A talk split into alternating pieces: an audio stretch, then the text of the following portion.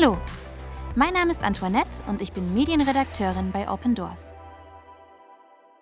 Seit dem Militärputsch im Februar letzten Jahres hat sich die Lage in Myanmar weiter zugespitzt. Die Menschen dort leben in Angst und Schrecken. Besonders Christen sind viel Gewalt und Diskriminierung ausgesetzt. Heute spreche ich deswegen mit Daisy, einer lokalen Partnerin von Open Doors. Sie hat Christen in Myanmar besucht und berichtet uns von ihrer Situation. Daisy, wie ist denn momentan die Lage in Myanmar?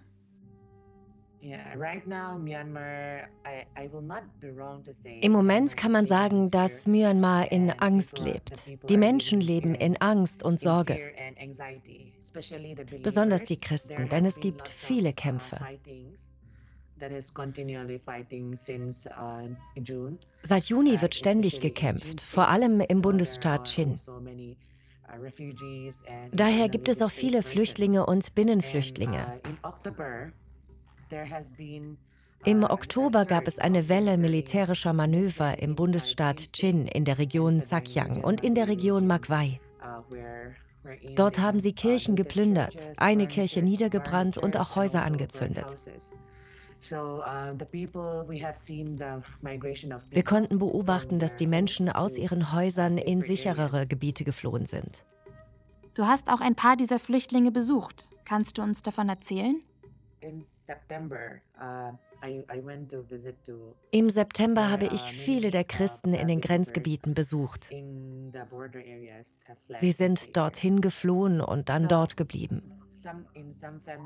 Uh, dort sind drei oder vier Familien in einem Haus zusammengepfercht. Wir besuchten damals das Haus eines unserer Partner.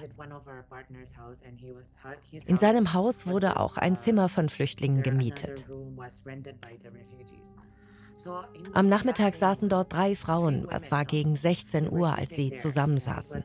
Und sie hockten einfach da und starrten ausdruckslos vor sich hin.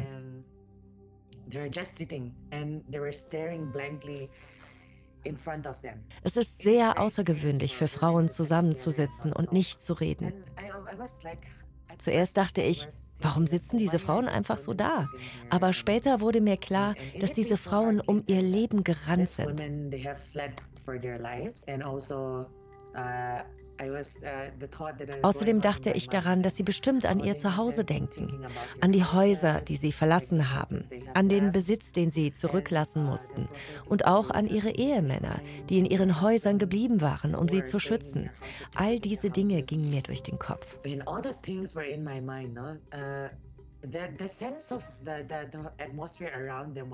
Ich hatte das Gefühl, dass die Atmosphäre um sie herum ein Gefühl der Hoffnungslosigkeit vermittelte.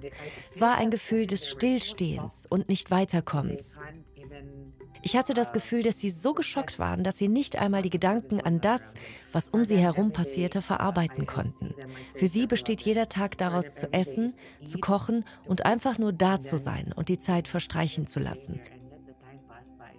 Und irgendwann ist dann ein neuer Tag und sie können nicht mehr arbeiten. Das ist die eine Sache. Was hast du noch erlebt? In einem der Dörfer waren auch Kinder. Wir besuchten ein Haus, in dem Flüchtlinge untergebracht sind.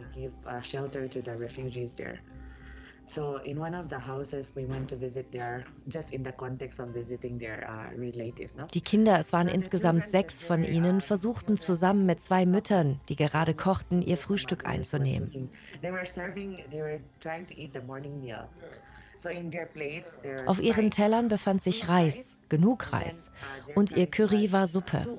Darin war etwas Gemüse und sie fügten Glutamat und Salz hinzu. Das war ihr Curry. Die Kinder sahen so hungrig aus. Es war sehr schwer, ihnen beim Essen zuzusehen.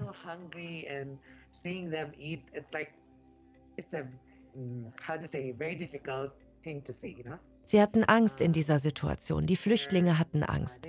Wir fragten sie, können wir Fotos mit euch machen? Wie geht es euch? Sie sagten, bitte fotografiert uns nicht. Sie hatten Angst davor, fotografiert zu werden und sie waren misstrauisch. Also sie sagten, das Militär könnte uns sehen und dann könnten sie kommen und uns angreifen und wir könnten nicht mehr zurück. Nicht nur die Menschen innerhalb des Landes leben ständig in Angst, sondern auch die Menschen außerhalb des Landes, die als Flüchtlinge leben. Weihnachten ist ja noch nicht so lange her. Konnten die geflüchteten Christen in Myanmar dieses Fest überhaupt feiern? Weihnachten ist das wichtigste Fest des Jahres für Christen, vor allem im Chin State. Es werden Schweine und Hammel geschlachtet. Es ist die Zeit, in der sie mit der Jagd für das Weihnachts- und Neujahrsessen beginnen. Aber stell dir mal die Notlage dieser Christen vor, die das ganze Jahr über Schweine gezüchtet haben. Du weißt, welche Bedeutung die Schweine haben, oder?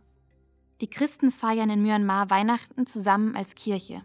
Es gehört dort zur Tradition, bei dieser Festlichkeit Schweine zu schlachten und sie dann gemeinsam zu essen. Und diese Schweine wurden jetzt alle getötet. Und wenn einem das weggenommen wird, uh, ist es sehr schmerzhaft. Es tut weh.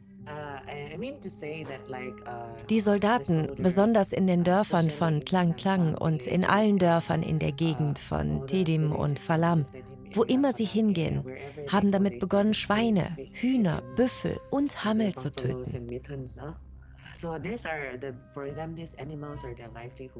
Für die Christen sind diese Tiere ihre Lebensgrundlage. Diese Tiere sind ihre finanziellen Ersparnisse.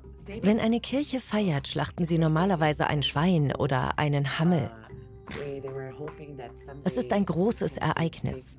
Aber wenn man ihnen die Schweine wegnimmt, ist das so, als würde man ihnen ihre einzige Lebensgrundlage wegnehmen.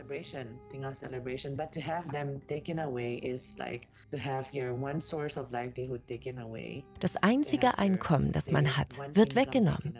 Das ist sehr brutal für sie. Die Menschen sind dann bereits traumatisiert.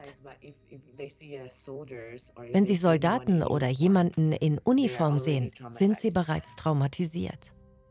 Vielen Dank, Daisy, dass du dir die Zeit genommen hast und dass du uns von deinen Eindrücken aus Myanmar berichtet hast.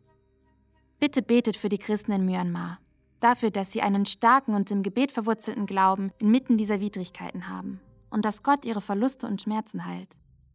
Betet aber auch für die Regierung in Myanmar und dass Gott in die Entscheidungen eingreift, die die Christen in Myanmar betreffen. Betet, dass er ihre Herzen berührt. Mehr Informationen zu der Situation von Christen in anderen Ländern findet ihr auf unserer Homepage unter www.opendoors.de. Vielen Dank fürs Einschalten und bis zum nächsten Mal. Euer Team von Open Doors.